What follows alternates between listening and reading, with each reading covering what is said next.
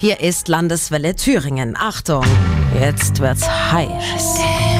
Es geht um knackige Pos in engen Hosen. Frauen, die sich dazu reizvoll bewegen.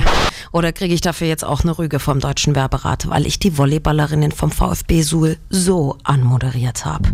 Es ist wirklich mittlerweile so ein bisschen eine Farce, wenn Sie mich fragen. Es geht mal wieder um die Popo-Werbung des Vereins.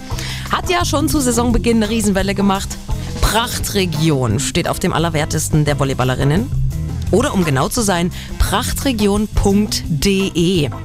Also Werbung für die Internetseite des Landkreises Schmalkalden-Meiningen. Aber das ist für einige wohl äh, sexistisch.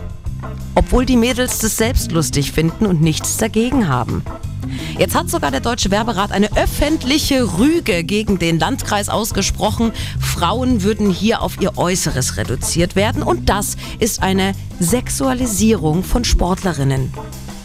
Landrätin Peggy Greiser versteht die ganze Aufregung auch überhaupt nicht. Die Mädchen waren von Anfang an mit einbezogen und die Behauptung, dass die Mädels dazu gezwungen worden sind, kommt nur vom Werberat. Mittlerweile haben auch die Männer dieses Logo auch auf den Hosen. Und man sollte auch nicht vergessen, wir haben dort Werbeflächen eingekauft.